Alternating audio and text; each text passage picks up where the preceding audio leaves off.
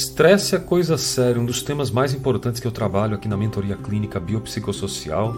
Deixa eu te contar uma coisa interessante. Imagine que você está dirigindo em uma estrada movimentada e de repente um carro aparece na sua frente, fazendo uma manobra perigosa. Seu coração começa a bater mais rápido, sua respiração fica ofegante e você se sente tensa, ansiosa, ansioso. Isso é o seu corpo reagindo ao estresse. Mas o que, que acontece no seu cérebro nessa hora?